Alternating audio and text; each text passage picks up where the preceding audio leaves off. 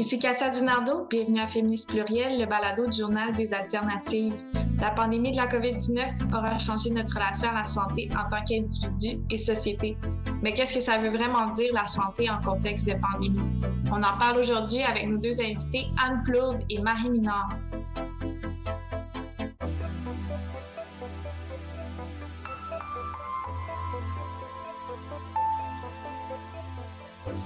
Bonjour les femmes. Bonjour. Bonjour. Alors, euh, Anne, tu es l'autrice de l'excellent livre Le capitalisme, c'est mauvais pour la santé. Tu es également chercheuse postdoctorale à l'Université York et à l'IRIS, l'Institut de recherche et d'information socio-économique. Merci d'être là aujourd'hui. Ça me fait plaisir. Merci de l'invitation. Et toi, Marie, tu es herboriste et biologiste, en plus d'avoir ta propre ferme de plantes médicinales Verte Santé. Merci également d'être là aujourd'hui. On va commencer avec toi, Marie. Dis-nous donc, de ton point de vue, qu'est-ce que ça veut dire être en santé? Oui, c'est une belle question très, très large, presque mm-hmm. philosophique, je dirais. Euh, ben, premièrement, je dirais peut-être que euh, c'est tentant de dire que c'est l'absence de maladie, mais euh, c'est très réducteur de parler juste d'absence de maladie. Et disons que je dirais que l'état de santé, être en santé, c'est pas un état continu. Euh, c'est pas un état stable. Il y a des, hauts, des bas, des petits accidents tout au long d'une vie. Euh, donc, je parlerai peut-être plus d'un capital santé qu'on a à la naissance. On ne naît pas tous égaux euh, sur le plan mm-hmm. de la santé. Il y a des gens qui naissent avec euh, euh, des maladies d'origine génétique et d'autres gens qui naissent avec des gènes qui vont leur donner des maladies qui vont peut-être se développer plus tard, comme les cancers du sein, cancer du côlon. C'est maintenant qu'il y a des gènes spécifiques. quand on en hérite, on a de très, très forts risques d'être malade plus tard. Euh, par contre, ça ne fait pas de nous des gens en mauvaise santé euh, pour autant. Euh, on a des champions olympiques qui sont diabétiques, par exemple, ou des joueurs de hockey. on a des, gens qui font des Jeux paralympiques qui ont des handicaps à la naissance, mais qui sont plus en forme, qui font des choses que nous, on ne pourrait pas faire. Donc, donc c'est ça. Je pense qu'être en santé, c'est quelque chose de très variable dans la définition d'une personne à l'autre, mais que euh, c'est aussi un capital santé qu'on a à la naissance, mais qui peut euh, être modulé en fonction de, de nos choix et, des, choses qui ne sont pas nos choix dans l'environnement social. Donc, euh, c'est-à-dire que si on a une bonne hygiène de vie, on connaît tous la bonne alimentation, du sport, du sommeil, euh, un environnement social riche, on a plus de chances de préserver notre capital santé. Et par contre, pour les gens qui vivent dans des milieux en guerre, par exemple, où, où il n'y a pas d'eau potable ou quoi que ce soit, c'est sûr que le capital santé va se réduire tout au long de la vie ou des situations, mais ça n'empêche pas qu'on peut toujours revenir à un état de santé. Donc, c'est ça. C'est, être en santé, disons que c'est, euh, ça se définit difficilement, je dirais, là, mais ça peut être très individuel comme définition. Justement, tu apportes euh, l'aspect social aussi. Selon toi, Anne, comment est-ce que les politiques sociales, ça affecte notre santé? Ben, je trouve ça intéressant la, la définition de Marie qui, euh, qui, qui, qui, met de l'avant autant les facteurs biologiques desquels on entend le plus souvent parler. Là. Les facteurs individuels et biologiques, c'est de ceux-là dont on entend le plus souvent parler quand il est question de la santé dans nos sociétés occidentales, du moins là. Euh, tout le monde a à l'esprit l'idée que les maladies c'est causé par des virus, des bactéries, encore plus depuis euh, le début de la pandémie, par des habitudes de vie bonnes ou mauvaises, par des prédispositions génétiques. Mais comme le mentionne Marie, il y a aussi tout un volet social à la santé qui est aussi très très important et qui est en fait même encore plus important que, que la dimension strictement biologique. Ça, c'est très bien connu. Là. Euh, tous les experts, les expertes en santé publique vont, vont, vont mettre ça de l'avant, l'idée que en fait, les, ce, qui, ce, qui, est plus important pour, pour comprendre l'état de santé d'une population, ce sont l'environnement social, l'environnement économique, l'environnement tout court. Là. donc, ces facteurs-là sont très importants. Est-ce qu'on vit, est-ce qu'on a, est-ce qu'on a accès à des aliments sains? Parce qu'il y a la question de choisir de bien manger, mais si on vit dans un désert alimentaire, le choix de bien manger devient plus difficile ou si on a des revenus insuffisants, est-ce qu'on vit dans un logement salubre ou non? Est-ce qu'on fait face à la pauvreté? Tous ces facteurs-là sont fondamentaux. Donc, pour en arriver à la question des politiques sociales, euh, on, peut très bien considérer qu'en fait, les politiques sociales jouent un rôle très important dans l'état de santé des populations. Peut-être même plus que, euh, justement les facteurs biologiques. Euh, si on a accès à des systèmes d'éducation publique qui favorisent une plus grande égalité entre les gens, on sait aussi que les inégalités sociales sont un grand facteur de, mauvaise santé. Donc, si on a un système d'éducation qui favorise euh, l'égalité, euh, si on a euh, des politiques de sécurité du revenu qui réduisent la pauvreté, qui réduisent la sécurité économique, comme par exemple l'assurance chômage, le bien-être social, toutes ces, la, la, sécurité de la vieillesse, donc tous ces programmes de sécurité du revenu vont jouer un rôle important dans l'état de santé des populations. Ah, c'est super intéressant parce que selon mon avis très personnel, le, gouvernement euh, du Québec ben, a orienté beaucoup sur euh, justement qu'est-ce que en tant qu'individu, on peut faire pour contrer euh, la COVID, se protéger individuellement de la COVID, euh, puis ça remettait beaucoup le fardeau sur les individus, mais en même temps, on se rend compte que ben on a euh, oui du pouvoir, mais que, que la majorité des facteurs que vous avez nommés, c'est un peu comme externe à notre volonté d'être en santé finalement. Ben oui, en fait, la pandémie, c'est un, un, très bon exemple. Si, par exemple, le gouvernement fédéral n'avait pas pris la décision de mettre en œuvre un programme social euh, majeur comme la PCU, donc le programme canadien euh, d'urgence, si les gens n'avaient pas eu accès à un revenu de remplacement très facilement en cas de euh, en cas de contamination ou en cas de symptômes de Covid, mais ça aurait grandement augmenté les risques de propagation du virus parce que si les gens n'ont pas accès à un revenu de remplacement, mais ben, ils vont quand même se présenter au travail s'ils n'ont pas le choix de le faire pour des raisons économiques. Là, ils vont favoriser la propagation du virus. Donc, on voit là un bon exemple de politique sociale qui favorise la santé. Et c'est vrai qu'au contraire, il y a eu d'autres messages qui ont été envoyés, notamment là, par le gouvernement le Legault qui était très centré sur les actions individuelles, alors que par ailleurs, il y a certaines actions euh, plus structurelles qui auraient pu être prises par le gouvernement pour minimiser euh, l'impact du virus. On peut penser, par exemple, à la ventilation dans les écoles, à des, mesures euh, très vigoureuses dans les, résidences privées pour aînés ou dans les CHSLD. Donc, il y, a toutes sortes de, de, décisions plus collectives qui auraient pu ou qui auraient dû être prises, qui auraient pu faire une différence. C'est sûr que la pandémie, la COVID-19 aura changé nos vies, notre, notre vision du monde à jamais. Je pense qu'il y a un avant la pandémie puis il y a un après, mais ben, en tout cas, on espère. Pensez-vous que notre relation à la santé a changé peut-être avec euh, la pandémie? Est-ce que, par exemple, Marie, les gens se sont plus tournés vers les médecines alternatives, l'herboristerie? Je pense qu'il y a eu une prise de conscience là, de, euh, de notre fragilité aussi, là, par rapport à euh, la fragilité de notre santé, la fragilité du système de santé sur lequel on ne peut pas toujours compter. Euh, euh, et de, des limites de la médecine. C'est-à-dire qu'on est dans un cas où il n'existe aucun médicament, donc on peut offrir des soins de soutien, mais on sait qu'on ne peut pas guérir si on atteint un niveau là, euh, donc, euh, euh, donc c'est ça. Il y a eu une prise de conscience à ce niveau-là et les gens, à cause de ça, se sont, euh, oui, tournés, là, pour certains, du côté là, des, des, médecines alternatives. Donc, ce qui englobe beaucoup, beaucoup de choses, sais. Fait que la, la, chose intéressante pour moi là-dedans, c'est que les gens, il y a une démarche là-dedans de prendre sa santé en charge, de devenir plus autonome par rapport à la gestion de sa santé. Et ils ont cherché des façons là, de, de faire de la prévention, beaucoup.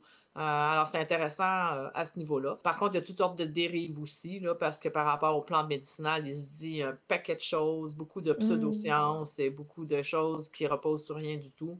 Euh, de toute façon, on n'a aucun recul par rapport à la COVID, là, spécifiquement. Donc, on ne peut pas dire que telle plante va être efficace ou non. Là, on est encore.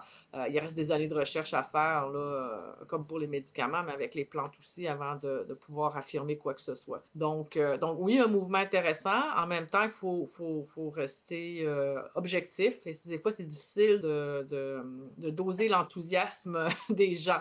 Donc, euh, qui veulent acheter toutes sortes de choses, mais pas pour les C'est ça. Mais il y a beaucoup d'éducation à faire encore. Mais c'est intéressant. Ils viennent vers nous. Donc, c'est à nous là, de, les éduquer au fait que oui, il y a des choses à faire, beaucoup en prévention. De rester objectif, là, puis d'aller s'informer plus à fond là, sur euh, les, les réelles propriétés des plantes, si on veut. En fait, il y a une responsabilité que les herboristes ont aussi à peut-être, euh, toi, je sais que tu fais beaucoup d'éducation populaire, que peut-être à, aussi contrer la, euh, j'ai juste le mot en anglais, là, mais la désinformation peut-être. Mm-hmm. Puis aussi, Anne, est-ce que tu vois un lien entre peut-être ces personnes-là qui vont euh, bon cogner à la porte de Marie, des autres herboristes et de toutes les autres médecines alternatives? Et ça euh, en ce moment la, méfiance peut-être envers le gouvernement notre système de santé. Ben, je peux pas me prononcer sur les gens qui ont recours euh, aux médecines alternatives spécifiquement, mais ce qui est clair pour moi, c'est que il y a des raisons profonde puis structurelle qui explique cette méfiance-là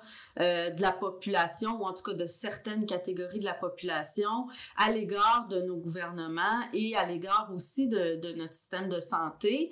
Euh, puis selon moi, ça s'explique de différentes manières, en partie par, euh, à mon avis, en partie par un déficit de démocratie dans nos sociétés. On vit dans des sociétés démocratiques, ici au Québec, au Canada, mais c'est une démocratie qui est quand même limitée.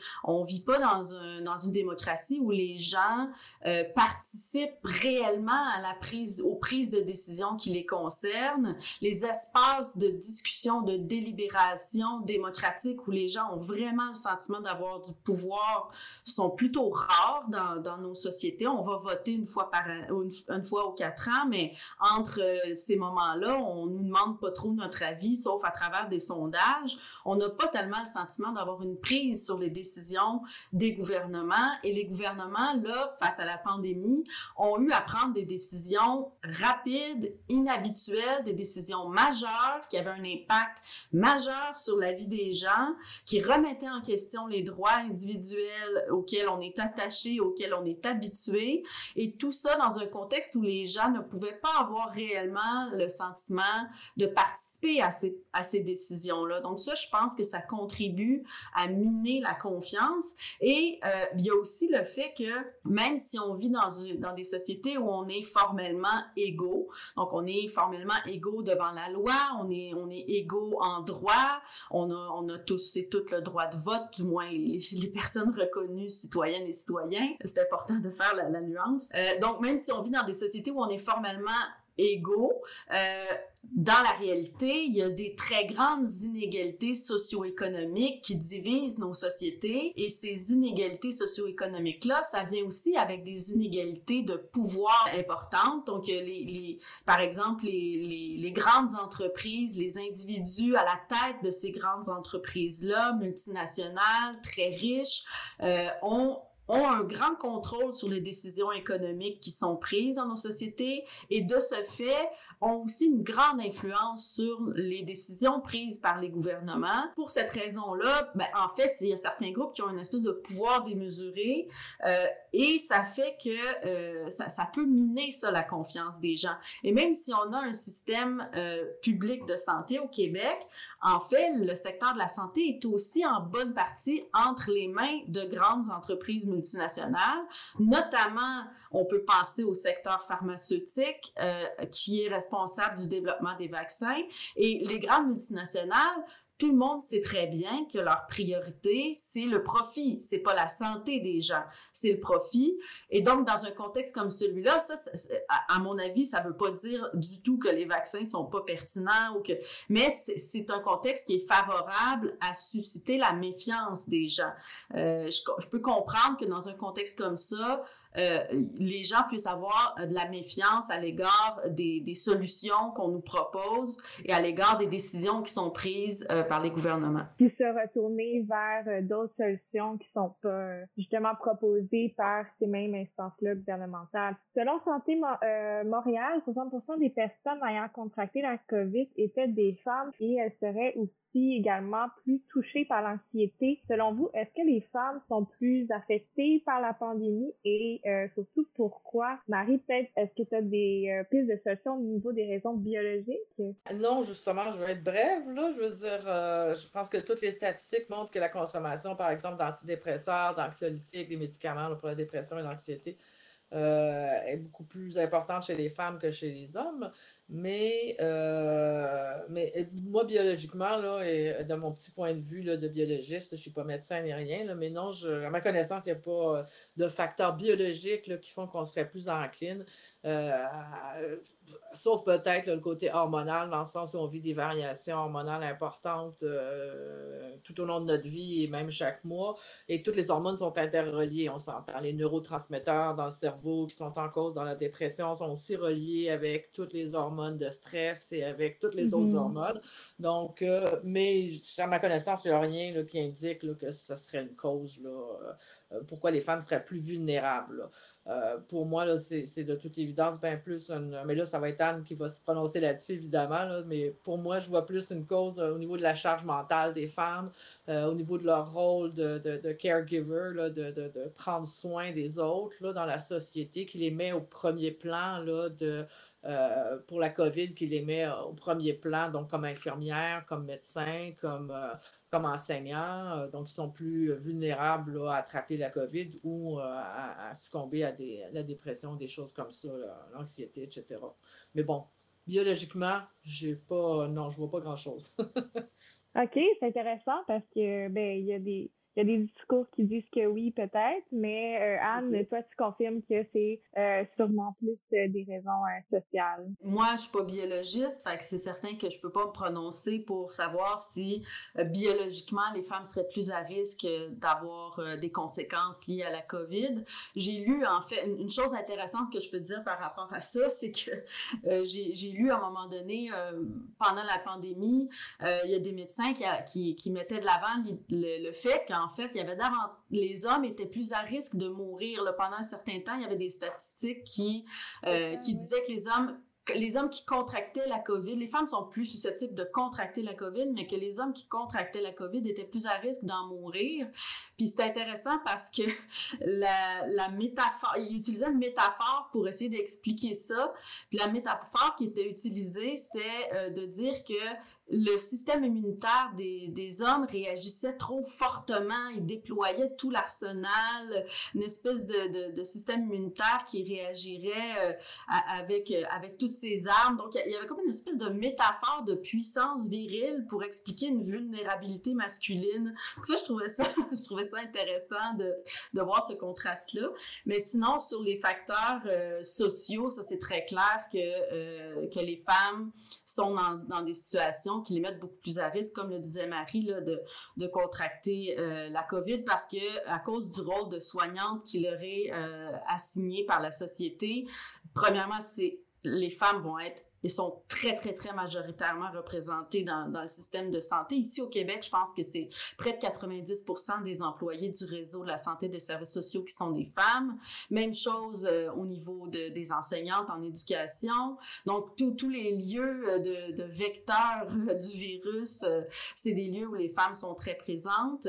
Et même plus largement que ça, à cause de leur socialisation, euh, à cause de leur socialisation, les femmes vont aussi être euh, plus présente dans les emplois euh, qui impliquent des interactions de proximité avec d'autres personnes, même si c'est pas dans le secteur du care ou du, soin. On peut penser par exemple au secteur des services, le service à la clientèle, euh, les, caisses dans les magasins, donc tous ces, ces métiers-là qui impliquent des contacts étroits, les femmes sont aussi surreprésentées là. Donc pour toutes ces raisons-là, euh, elles sont plus à risque d'attraper le virus. Et pour ce qui est de l'anxiété parler euh, lié à ça, ben, je trouve que la piste de la charge mentale amenée par Marie est très intéressante parce que euh, on n'a pas encore d'études là qui, qui montrent ça, mais je, ne serais pas surprise qu'on en arrive rapidement à la conclusion que les femmes ont dû prendre en charge dans la famille euh, les règles sanitaires, le respect des règles sanitaires par leurs enfants, peut-être même par leurs conjoints. Donc le poids du respect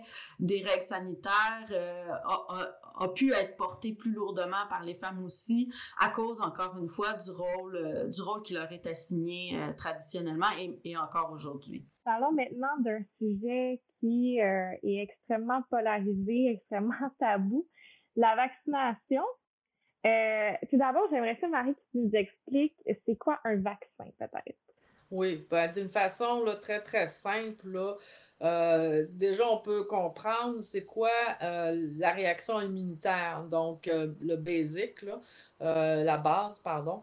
Euh, donc, quand notre organisme est, en présence d'un microbe, que ce soit un virus, une bactérie, euh, un champignon, il y a une réaction qui se passe et cette réaction-là est destinée à fabriquer des anticorps pour attaquer le microbe là, en question et l'empêcher de nous faire du mal. Donc, euh, quand on fait un vaccin, ce qu'on fait en réalité, c'est qu'on ordonne à notre corps de fabriquer des anticorps. On lui donne quelque chose pour lui permettre de fabriquer des anticorps à l'avance. Parce que cette période-là où notre corps euh, fabrique des anticorps quand il est en présence d'un microbe, naturellement, euh, c'est une période qui est assez longue. Donc, euh, le, microbe a le temps d'envahir l'organisme et de commencer à faire des dommages avant que notre corps ait assez d'anticorps pour se défendre, avant que notre organisme soit prêt à, combattre le microbe. Donc, en vaccinant, ce qu'on fait, c'est qu'on permet au corps de fabriquer des anticorps pour ce virus-là ou ce microbe-là à l'avance. Euh, donc, quand on arrive en présence du microbe en question, ben, notre corps est prêt tout de suite à se défendre. Donc, ça permet que la maladie aille beaucoup moins loin et euh, quelquefois qu'on euh, ne soit pas du tout atteint parce qu'on réussit à combattre le microbe avant qu'il fasse des dommages ou qu'il envahisse l'organisme. Grosso modo, je ne sais pas si c'est clair ou si ça extrêmement clair. Je pense que tu viens de, résoudre beaucoup de problèmes euh, sociaux et biologiques en une phrase. Pourquoi on dit en ce moment que la vaccination, c'est un peu la seule solution pour freiner euh, la pandémie? Euh, ben, la seule solution, des, épidémies en général, il y en a eu au cours de l'humanité. Il y en a qu'on connaît bien, qui sont plus proches de nous, la grippe espagnole, les, le virus Ebola, plus sur le continent africain, des choses comme ça. Donc, ça finit par s'éteindre de soi-même quand il n'y a plus personne à infecter. Mais euh, ça, c'est dans des petits pays, quand il y avait moins de déplacements à l'époque de la grippe espagnole et tout ça. Là, on est dans une pandémie, donc ça touche toutes les toute la planète, du fait justement qu'on se déplace beaucoup aujourd'hui d'un continent à l'autre. Et même là, pendant la pandémie, on n'arrête pas complètement le transport des marchandises et tout ça. Donc, euh, euh, il y a des échanges qui se font. C'est sûr que ça va se finir à un moment donné, sauf qu'entre-temps, il va y avoir énormément de morts, le système de, de, de, de santé va être débordé. Donc, on va tous atteindre à un moment donné un niveau d'immunité. Euh, par contre, euh, plus la période va être longue, plus il va se développer des variants. Et chaque fois qu'il y a un nouveau variant, mm. c'est, on ne recommence pas à zéro, mais euh, il, y a, un nouveau problème qui se présente. Un peu comme le virus de la grippe, là, on, est tous au courant qu'il existe un vaccin contre la grippe que des gens peuvent avoir à chaque année. Par contre, c'est un vaccin différent chaque année parce que la souche du virus de la grippe n'est pas la même à chaque année. Et comme on fait les vaccins un an à l'avance, ben, des fois, ils manquent leur coup parce qu'ils ont, ils ont pensé que la souche qui serait dominante l'année prochaine, ça serait une telle, puis finalement, ils ont fait le vaccin pour celle-là. Mais la souche qui devient dominante n'est pas celle-là, donc le vaccin est moins efficace cette année-là. Donc, c'est le problème, ça, des mutations puis des variants, là. Euh, puis pour faire une image simple, là, euh, euh, des mutations, c'est normal. Ça existe dans la nature, chez les plantes, chez tous les animaux. Là. et, mais par contre, ça, dépend de la vitesse de l'évolution. Par exemple, nous, admettons que pour avoir 10 000 ans de, de, 10 000 générations d'humains, ça prend à peu près 700-800 ans. Là. Si on calcule une génération à 12-15 ans à peu près, là, fait que, tandis qu'une bactérie va faire 10 000 générations en là, je ne veux pas dire de, de bêtises, mais en quelques jours, disons. Là, wow! Donc, l'évolution que nous, on vivrait en 700 ans, où on pourrait avoir plein de mutations, par exemple, les dents de sagesse qui disparaissent, des choses comme ça, là, euh, ben, des mutations qui, nous, vont se produire sur 700 ans, chez une bactérie, un virus, ça peut se produire en quelques jours ou en quelques semaines. Donc, parce que l'évolution, leur cycle de vie est très, très court et, euh, ils se reproduisent très, très rapidement. Donc, plus on attend, autrement dit, euh, plus, moins la, plus la pandémie dure longtemps, plus on a de risques qu'il y ait des nouveaux variants qui émergent. Il y en a qui vont sans mm-hmm. aucun danger, euh, il y en a qui vont disparaître d'eux-mêmes, qui ne seront pas viables, et puis une fois de temps en temps, il va en avoir un, là, comme en ce moment, c'est le Delta. Là, j'ai entendu parler du MU qui suscite des, mm-hmm. inquiétudes. Alors, euh, alors c'est ça. Donc, ça va se résorber à un moment donné, mais c'est sûr que si on agit rapidement pour juguler l'affaire, on a moins de risques de voir apparaître des choses comme ça. OK, je comprends. Mais ça, par contre, pour être capable de faire ça, c'est sûr que tous les pays doivent avoir accès à la vaccination. Puis, euh, on voit bien que c'est pas euh, le cas. Euh, par exemple, je sais, j'ai entendu parler des prévisions pour certains pays en Afrique, ça serait d'ici cinq ans qu'il y aurait accès au vaccin. Quel rôle, selon toi, Anne, joue le capitalisme dans l'accès à la vaccination? Les vaccins, en fait, sont produits, euh, ben, sont, produits par des grandes entreprises multinationales capitalistes euh, dont la priorité est de faire des profits. La priorité de ces entreprises-là, ce n'est pas de mettre fin à la pandémie, ce n'est pas de, euh, de, de vacciner la population mondiale. Leur priorité, c'est de faire le plus d'argent possible avec ces vaccins-là. C'est pas parce que c'est des gens méchants qui sont à la tête des grandes entreprises pharmaceutiques que, ça fonctionne comme ça. C'est la dynamique même du système capitaliste qui fonctionne comme ça. La façon dont notre système fonctionne force les dirigeants d'entreprise à tout faire pour maximiser leurs profits parce que si c'est pas Pfizer qui le fait, mais il y en a une autre qui va le faire à sa place, qui va faire plus de profits puis qui pourrait faire disparaître euh, la première. Donc, euh, les, entreprises, parce qu'on vit dans un système économique qui est compétitif, sont forcées de prioriser le profit à tout prix. Et dans cette logique-là, euh, en fait, euh, puis il faut préciser aussi que dans le cas des vaccins, très souvent dans le cas des médicaments en général, dans le cas des vaccins en général, mais c'est encore plus vrai dans le cas du vaccin contre la COVID, euh, le financement de la, de, la recherche pour ces vaccins-là euh, c'est fait en bonne partie par les fonds publics. Euh, dans le cas de Moderna, la recherche a été à 100% financée par des fonds publics, donc c'est en bonne partie financé par des fonds publics mais on a quand même accordé des brevets aux entreprises qui ont découvert euh, les, vaccins.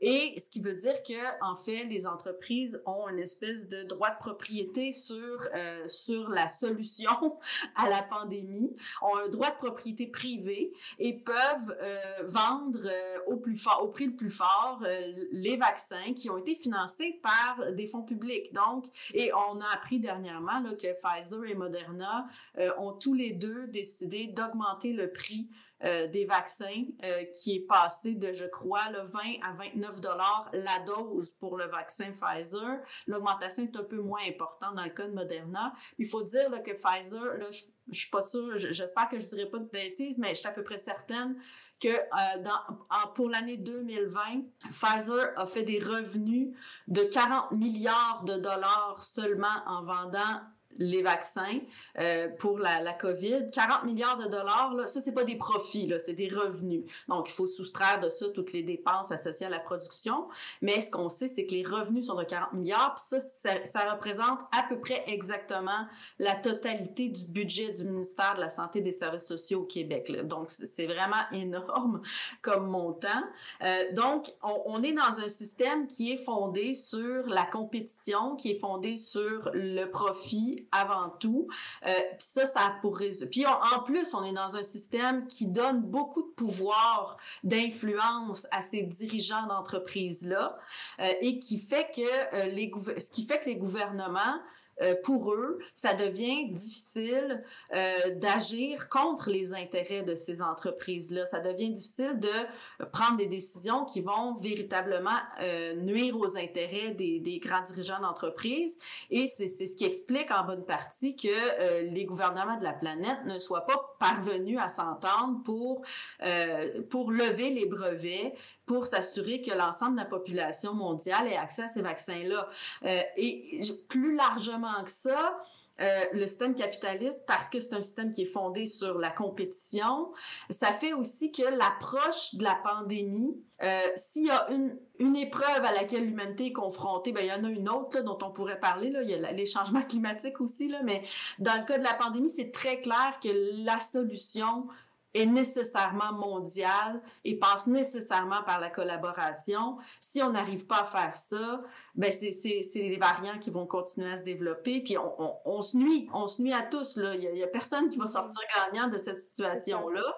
Euh, puis la solution aurait dû être ça, ça, aurait dû être une, euh, mis en place sur, à une échelle globale. Cette, cette, campagne de vaccination-là aurait dû être planifiée à l'échelle mondiale.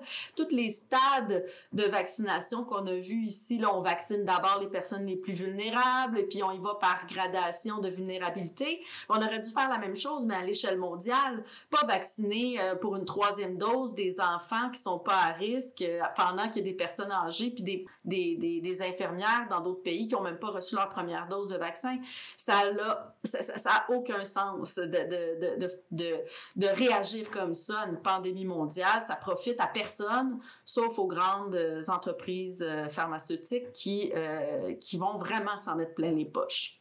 Ça, c'est clair. Si on essaie de terminer un petit peu sur, euh, parce que c'est extrêmement intéressant, mais des fois, ça peut être décourageant de réfléchir à tout ça, mais si on essaie de se terminer sur une note un petit peu plus euh, comment est-ce que euh, on peut mieux prendre soin de notre santé individuellement, collectivement? Qu'est-ce qu'on souhaite euh, pour le futur, Marie? Début du premier confinement, là, qu'il y a eu un, mouvement, il y a plein de gens qui se sont mis à, faire du sport, par exemple. Il y a plein de gens qui se sont mis à, faire à manger. Donc, ils ont délaissé la bouffe industrialisée, hyper transformée. Pour, euh, on trouvait plus de farine sur les, dans les épiceries, par exemple. Pour moi, ça, c'était positif. C'était comme, ah, oh, wow, ça veut dire que les gens se sont re reconnectés avec euh, euh l'alimentation, euh, les, bases d'alimentation. Plein de gens qui se sont mis à jardiner. Ça, c'est extraordinaire, là. Donc, apprendre à nos enfants d'où vient la bouffe et tout ça. Euh, et euh, il y a beaucoup de gens aussi qui s'en vont vers euh, des solutions plus d'autonomie, en général, pas juste par rapport à la santé, mais par rapport à devenir plus autonome dans notre mode de vie. Fait que, donc, je pense que c'est des pistes là, de, solutions. Là, et, et, et c'est ça. Le, mode de vie va rester la seule chose, en tout cas sur laquelle on peut directement agir. Là, quand on a, bon, quand on est gâté, comme disait Anne, nous, dans notre société nord-américaine, on a accès aux soins de santé, on a accès à de l'eau potable, on a accès à énormément de choses. Donc, on a beaucoup de choix. Donc, euh, on peut juste orienter nos choix sur les choses euh, qui vont nous aider à prévenir, à, rester plus fort, plus solide, un système immunitaire plus, euh, euh, plus parce que ça. Faut pas oublier que la COVID, elle a affecté aussi bien des gens qui étaient en parfaite santé que des gens vulnérables. Des gens vulnérables qui s'en sont super bien sortis et il y a des gens qui étaient en mm-hmm. parfaite santé et qui s'en sont pas sortis ou qui sont restés avec des séquelles. Donc, euh, euh, mais oui, on ne connaît pas encore assez la maladie pour savoir là, sur quoi il faudra agir spécifiquement, autre que mettre toutes les chances de notre côté euh, par l'hygiène de vie, -hmm. la prévention, puis bâtir notre système immunitaire. Oui, vaut mieux prévenir que guérir, euh, comme le dit le dicton. Et au niveau, toi, Anne, qu'est-ce que tu nous souhaites peut-être pour le futur? Pour moi, euh, la meilleure manière de prendre soin de notre santé, c'est euh, c'est de transformer notre société. à mon avis, euh, on vit dans une société qui nous rend malade, même si effectivement, par rapport, disons qu'on parle de nous, euh, le Québec, là, euh, même si c'est vrai que par rapport à d'autres endroits dans le monde ou que d'autres communautés, même euh, si on parle, si on pense aux communautés autochtones au Québec, euh, euh, on n'a pas accès à l'eau potable partout ici au Québec. Il hein, faut rappeler ça aussi là. Mais c'est vrai que comparé à d'autres endroits dans le monde, on est bien servi. Euh, au Québec. On, mais malgré tout, il y a encore euh, des problèmes majeurs. Il y, a, encore des très grandes inégalités socio-économiques dans notre société. Il y a une proportion de la population non négligeable qui vivent dans des conditions d'habitation tout à fait inadéquate et mauvaise pour la santé. Il y a beaucoup de gens qui ont un travail mauvais pour leur santé, euh, qui ont des salaires insuffisants. Euh, et euh, il y a aussi, même parmi les gens privilégiés socio-économiquement, on, on, fait face à, à une épidémie de, de, de, problèmes de santé mentale dans nos sociétés qui est, qui est liée à, aux exigences de productivité, de performance. Donc, tous les problèmes d'anxiété, euh, les problèmes de dépression, tout ça. Donc, on vit dans une société qui nous rend malade et à mon avis, ce qu'on peut faire de mieux pour notre santé, c'est de transformer ça, de changer les conditions euh, dans lesquelles on vit. Et ça, ça implique de remettre en question euh, le capitalisme, entre autres, parce que euh, c'est ça, en bonne partie, qui, qui joue un rôle dans, euh, dans, dans, dans l'état de santé de la population. Et ben, la pandémie, je pense que ça peut nous inspirer à certains égards parce que ça nous a montré la pandémie que même si la réaction de les réactions de nos gouvernements n'ont pas été parfaites, ça nous a quand même montré que collectivement on est capable d'agir radicalement, rapidement, faire des transformations majeures qu'on aurait cru parfaitement impossibles quelques semaines auparavant. Ici, au Québec, là, on a fait des choses qu'on n'aurait jamais pensé possible. Euh, mettre en confinement l'ensemble de l'économie. Euh, il y a plein de décisions qui ont été prises qui étaient complètement inédites. On est capable de faire des choses qu'on se fait dire depuis euh, depuis 40 ans qu'on n'est pas capable de faire hein, depuis qu'on est dans l'ère néolibérale on, est convaincu que les grandes actions collectives euh, c'est pas possible. Mais là on a vu que ça l'était possible. Puis ça ça ouvre des des opportunités euh, ça ouvre des fenêtres idéologiques pour peut-être opérer des changements plus importants tout à fait. Que on se souhaite euh, une meilleure hygiène euh, de vie collectivement, mais aussi de démanteler euh, les systèmes d'oppression, rien de moins. Merci beaucoup Anne, Marie d'avoir partagé vos connaissances avec nous. Mon nom est Cassia Dinardo et ce balado a été possible grâce à l'organisme Alternative.